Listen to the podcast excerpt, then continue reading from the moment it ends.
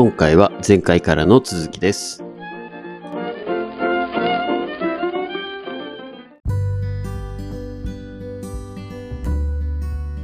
いやね、まあ商品、商品だけじゃなく、商品だけじゃなくて、うん。やっぱりこうサービスだけじゃなくて、サービスがいくら良くても、まあやっぱり PR とマーケティングがなんだかんだ必要だよと、両輪で回しがれダメだよって言ってて。これは田舎の企業にはしんどいなって正直思いました。いや結局そこってもう課金ゲームじゃないですか。そうね。ね。そこはそう。なんか結局そのユニコーンユニコーンって言われてて、メルカリが、まあ、日本にとどまってる理由、まあ他のその地域とかではちょっとずつ拡大してると思うんですけど、はいはいはい。その勝てない理由って明確で、これはもううメルカリの人から聞いたんではなくて、僕はファイナンス金融の分野からうんうんうん話をすると、やっぱりベンチャーキャピタル VC って言われる金の出し手が圧倒的規模が違うんですよ。日本とアメリカじゃ。でしょうね。うん。だから、その、ファイナンス資金調達をしたいとしても、うんメルカリ側が、うん例えばうんうん資金調達をしてアメリカに売って出るための広告費を出したいって言ったとしても、日本の VC がじゃあどこまで出してくれるのっていうと、一桁ぐらいやっぱりアメリカの VC と違うんで、うん少なくとも。うんってなると、めまあ、ユニコーンにはなれないんですよ。そう考えると。ねえ。日本では、その、ね、トップ企業とか、えー時価総額では大きくなっていってるし、まあ、こうやって話してるように、はいはい日本の、その、うん、シェアで言うと、まあ、おまあ、テイクオールっていうことで全部取ってると思うんですよ、ぶっちゃけね。うんうんうんうん。じゃあ、アメリカでっていうと、僕は勝てないと思ってますね。これ逆に海外で、あの、メルカリがそういう海外に出た理由っていうのもきっとそこですよね。要は海外でどんどん資金調達していって、うんうん。っていうところは一つありますよね。そう、本来はね。うん。けど、やっぱり VC のその力の差があれあまりにもありすぎて、でも日まあ本の企業でも、うんその海外の VC に対して、ファイナンスするってことはできないんですか？なかなか難しいものなんですよ。言語。いや、言語というか金がない。関係ないですよねそもそも。VC って要はファインファンドやから、ベンチャーキャピタルっていうファンドじゃないですか。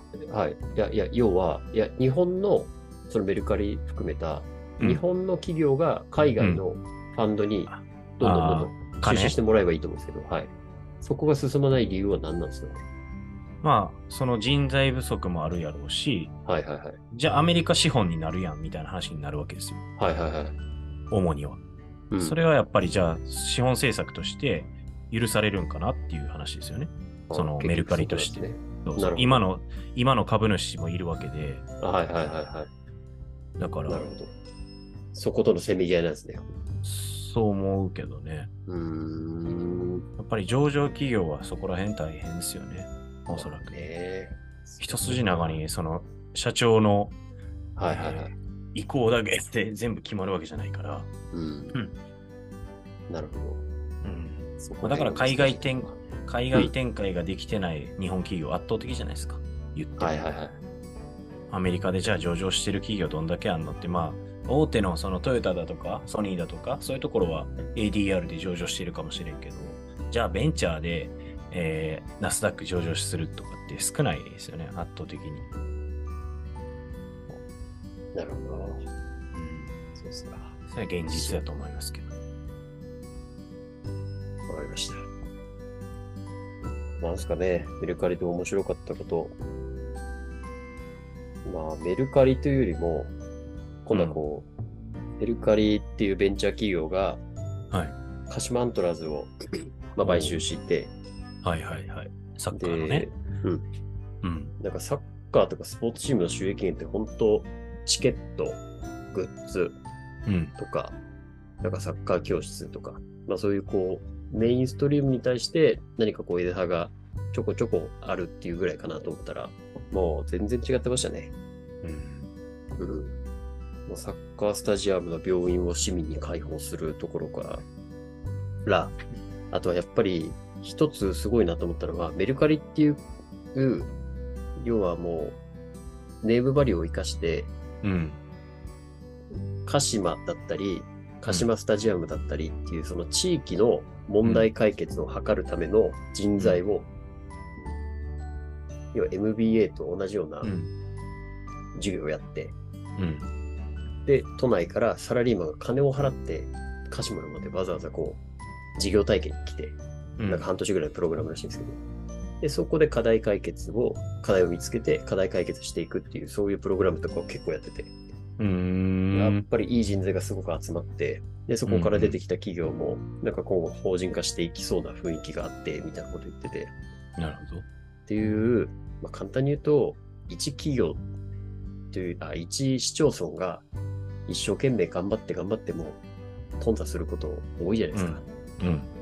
じゃなくて、やっぱりこう、新進気鋭のベンチャー企業、特にもう上場しているようなうん。ベンチャー企業が一つ市町村に入るだけで、ブレーンが違うだけでこんなに活性化するんだなっていうのをまざまざと見ましたね。なるほどな。うん。鹿島いいなって思いました。そう、前のね、あのーこのポッドキャストでエピソードは僕が北海道行きましたっていうストーリー、まあ、前々回とかですかね、忘れましたけど、はでも言ったようにエスコンフィールド、北海道のエスコンフィールドですけど、ねうん多分同じような話だと思うんですようん。いねや、。そういう、そうだと思いますよ。その地域を活性化とか、まあ、町おこし、うん。えーもしくはその地方のその人流、人の流れ、もしくは土地、不動産価格の、えー価格上昇うんうん。に寄与するのは、おそらくですけど、そういうスポーツ振興、スポーツの力から波及する経済効果。まあ、オリンピックとか、あと万博とかもそうですよね。ああいう大きな、えー催し物があるときって、やっぱりそこから波及効果って経済効果どんだけ出るっていうのは、まあ、あの、シンクタンクとか発表するわけじゃないですか。はいはいはい。まあ、東京オリンピックとかポシャりましたけども、まあだい、大体ああいう感じですよね。今回大阪で言うと万博。あとは、はいはいえーまあ、今後できるであろうカジノうんですね。まあ僕もちょっと先週、あのほ香港、マカオ行ってきたんで、その話もちらっと、はいはいはい後ほどしますけど、まあそういう、なんですかね、ま、巻き込み型のビジネスっていうのは、圧倒的にエンターテインメントが必要なわけじゃないですか、すねおそらく。そうっすね。うん。だから、そういうメルカリが、えー仕掛けてるのって、うんうん。まあ古くからあるんでしょうけど、それでもやっぱりメルカリ流というか、また新しいメインストリームになっていくんかなとは聞きながら思いますけどね。いや、本当にそう思います。まあ、政治家批判をするわけではないですけど、あしましょう。まあ、おじさんたちがうんはい。機械集まってうん。他人の足を引っ張り合ってうん。いるようなうん。機械でいいものが生まれないって心から思いましたね。いや、結局政治は政治家やからね。なんか。経済の人間、んまあ、経済界出身の人もいますけど、もちろん。うんうんけど政治は政治なんでね、ちょっと別物ですよね。うん。うん。やっぱり、まあ、それはそうですよね。だって、利潤を求めるのが民間企業の、うん。まあ、一つはこう利益を上げるっていうのと、で利益を上げるってことは、いろんな人にこう選ばれるっていう、こう結局その、なんですかね。やりたいことってきっと一緒じゃないですか。いろんな人が満足され、するから、お金が発生するっていう、うんそこの図式は変わらないと思うんで、うんうん営利企業も、要は地方行政も、まあ、割と目的は近しいと思うんですよ。そうですね。うん。ってなったら、やっぱりそういう、なんですよね。ブレーンは、そういう方が、一で、政治家とか市町村の、まあもちろんそういう方々も大事なのはわかるんですけど、うん。やっぱり企業が担当してみると、全然雰囲気が違うんだなっていうのをまざまざと感じましたね。うんわかるわ。東京みたいにね、もう本当にこうお金が潤沢にあったら、その辺は、まあ、関係ないのかもしれないですけど、お金のない市町村は知恵を振り絞るしかないですからね。そうだからまあ企業誘致とかね、するんでしょうけど、当然。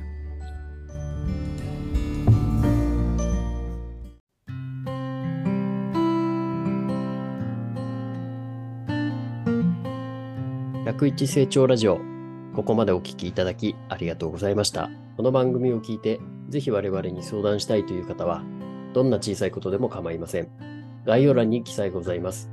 お便りフォームからお気軽にご連絡ください。マハラ本題への質問、感想なども大歓迎です。いいなって思ってくださった方は、フォローと高評価、そしてご友人に、ポッドキャストで101成長と検索してみて、と伝え、シェアをお願いいたします。